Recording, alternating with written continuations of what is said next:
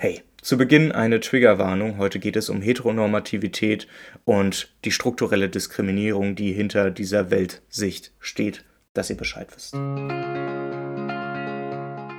Jetzt sind wir schon. Mit dem na, Blödsinn genau. auf. Wir müssen die. Er hat doch eben schon mal gesagt. Wie die Liga. Gut, das dann müssen Sie dann, schon mal ein bisschen dann, auseinanderhalten. Ja, ich, ich, bemühe mich in Zukunft. Und ja, jetzt sogar Eure Scheißstimmung, das seid ihr doch dafür verantwortlich und nicht wir.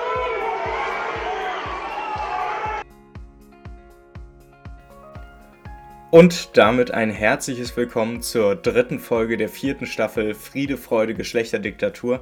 Wir müssen heute über das Thema Geschlecht im Sport reden. Und bevor wir direkt total abstrakt, diffus anfangen, über irgendwelche Dinge nachzudenken, die uns dann doch gar nicht persönlich betreffen, bitte ich euch, einmal ganz kurz in euch zu gehen und zu überlegen, ab welchem Moment ihr gemerkt habt, dass das Kriterium Geschlecht im Sport eine wichtige Rolle spielt.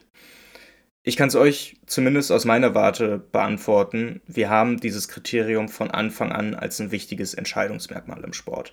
Schon in der ersten Klasse und wenn nicht sogar schon früher in der Kita findet vorm Sportunterricht die Trennung in Mädchen und Jungen statt.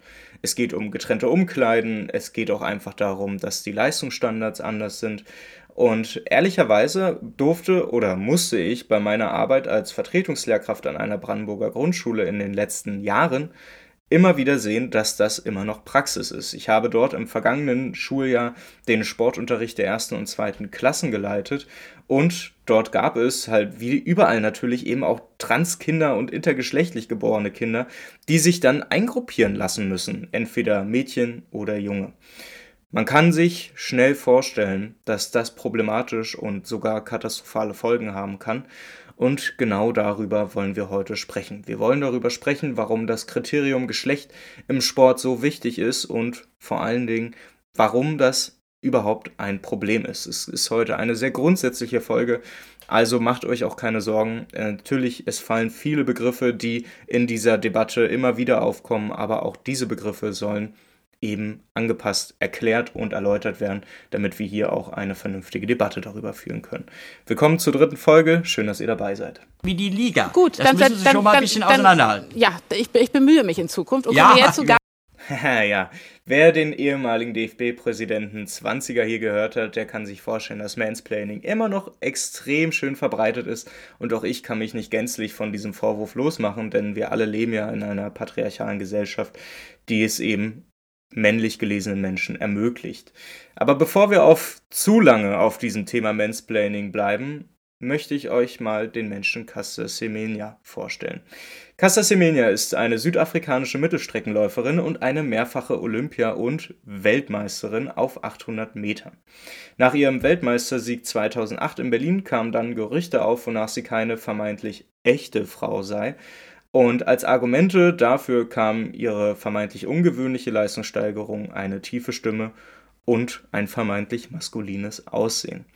Man kann sich vorstellen, dass solche Vorwürfe nicht nur zutiefst diskriminierend sind, weil Semenya eben eine intergeschlechtliche Cis-Frau ist, die mit XY-Chromosom geboren ist und eben dadurch auch einem natürlich erhöhten Testosteronspiegel, sondern das eigentliche Problem das erleben wir erst viele Jahre danach, als äh, der internationale Sportgerichtshof CAS versucht hat, eine Entscheidung zu treffen, wo geklärt werden soll, bis wann man eigentlich in Frauenwettbewerben starten darf. Es geht um eine Testosteron-Obergrenze, die versucht, wissenschaftlich irgendwie eindeutig Kriterien anlegen zu können, dass man entweder Mann oder Frau ist oder dass man entweder in Mann oder in Frau Sportarten dann an den Start gehen darf. Casta Semenya hat vor dem Europäischen Gerichtshof für Menschenrechte Klage dagegen eingereicht. Das Ergebnis steht noch aus. Doch das Problem dahinter, das ist offensichtlich.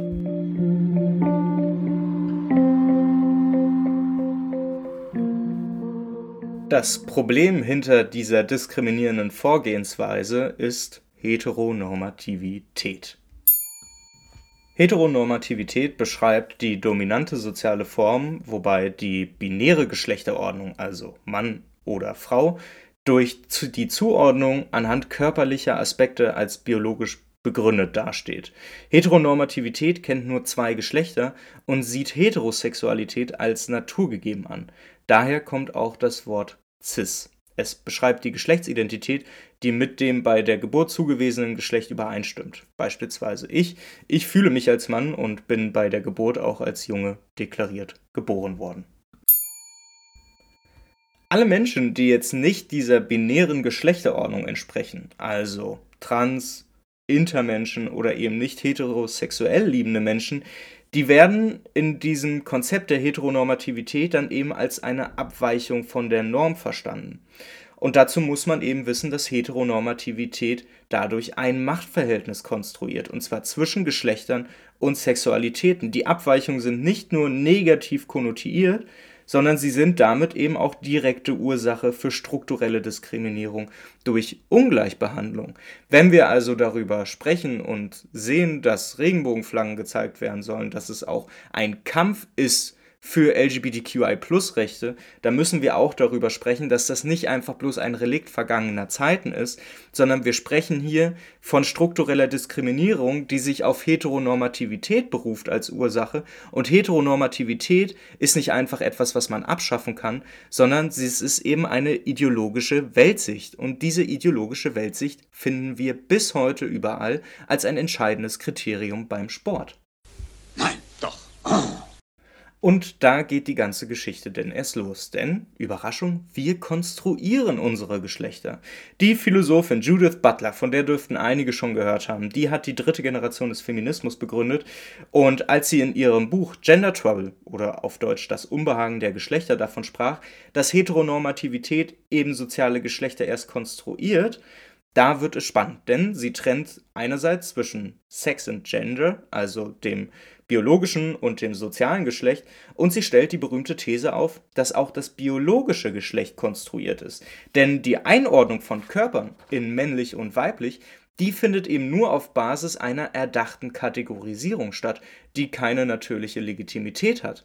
Das heißt, einfach gesprochen, das Konstrukt des Hetero der Heteronormativität, das wird von der Annahme eines vermeintlich geschlechtlichen Biologismus gestützt, doch diese Zuordnungen, die müssen überdacht werden, da es eben viele verschiedene Geschlechter und eben auch Geschlechtskörper gibt. Dass Heteronormativität also deutlich weiter ist, als wir es uns vorstellen wollen und dadurch auch deutlich problematischer ist, das ist etwas, das mittlerweile sogar auch Leute aus der CDU-CSU erkannt haben, ohne aber zu verstehen, dass es da eben ein strukturelles Problem ist, auf das wir dahinter gucken müssen. Bitte nicht. Und doch, lieber Ulf Poschert, wir müssen uns das angucken, denn Sport ist in dieser Frage, wie bei allen ansatzweise feministischen oder queer-feministischen Themen, extrem rückständig und konservativ. Aber auch hier gilt es zu unterscheiden, denn auf der einen Seite gibt es viele organisierte wie unorganisierte Fans, die deutlich weiter sind, als man denken möchte. Wir haben es bei der Regenbogenflaggen-Thematik gesehen, auch wenn dieses strukturelle Problem nicht überall bewusst ist, ist doch mehr und mehr Menschen bewusst, dass hier strukturell Menschen diskriminiert werden aufgrund von Merkmalen, mit denen sie geboren werden oder ihrer sexuellen Orientierung, mit der sie ebenfalls geboren werden. Und das eben etwas ist, was zu, das fühlt sich einfach zutiefst ungerecht an. Und wir sehen es auch durch Sticker wie Fußballfans gegen Homophobie, dass diese Themen immer präsenter werden, auch in den Fanszenen. Auf der anderen Seite gibt es aber eben Verbände und Funktionäre, die im Sport für die Erhaltung dieser heteronormativen Statuten und deren Organisierung aktiv eintreten. Der Mensch und die Frau, Caste Semenya, die ist ein wichtiges Beispiel für den Quatsch einer binären Geschlechterordnung im Sport und den Schmerz, der dadurch ausgelöst wird.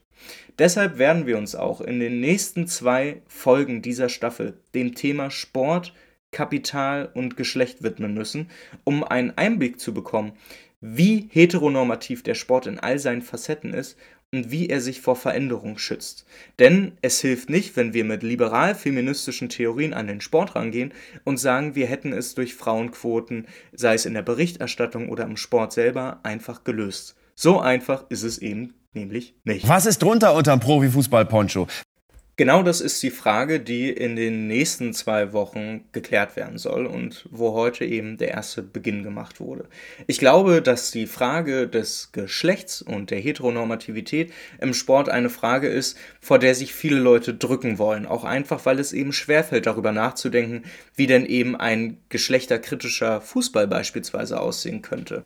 Und ehrlicherweise habe ich darauf auch keine guten Antworten, aber es ist wichtig, sich diesem Problem bewusst zu sein. Und dazu gehört eben nicht nur, dass wir sagen, dass Frauenquoten, die braucht es und eine DFB-Präsidentin, das wäre großartig. Nein, ich glaube, da kommen wir nicht weiter. Denn nur weil ein Präsident auf einmal weiblich ist, heißt es nicht, dass die Strukturen direkt besser werden. Und ja, die Strukturen im Profifußball sind nicht nur dazu da, kapitalistische Interessen zuerst und vorne anzustellen, sondern wir sehen auch, dass vor allen Dingen im Fußball, aber eben auch bei allen anderen Verbänden im Sport es üblich ist, dass hier Fragen der Geschlechter und auch der Heteronormativität immer einseitig beantwortet werden, und zwar im Sinne der Heteronormativität. Wir sehen, dass patriarchale Strukturen aktiv im Profisport reproduziert werden. Und das nicht nur im Profisport, wir sehen es eigentlich überall.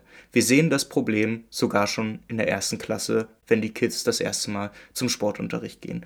Und deshalb müssen wir uns diesem Riesenthema bewusst werden, denn auch wenn ich mein Buch einfach nur über eine Institution, Institution kritische Analyse des Fußballs geschrieben habe, so glaube ich doch, dass die Frage des Geschlechts da untergeht an einigen Punkten. Und ich möchte das hier nachholen und mir die Frage stellen, welche Rolle das Geschlecht eigentlich spielt und vor allen Dingen, wie diese strukturelle Behandlung dahinter aussieht.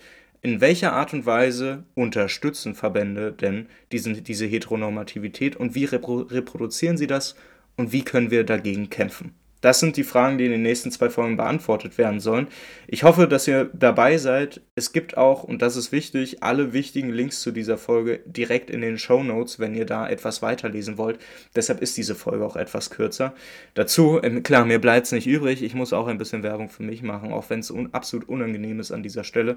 Aber mein Buch ist immer noch vorbestellbar. Das kommt im April raus guckt ihr euch da auch gerne den Link an, liest es euch durch, wenn ihr es noch nicht gemacht habt und bestellt gerne das Buch vor.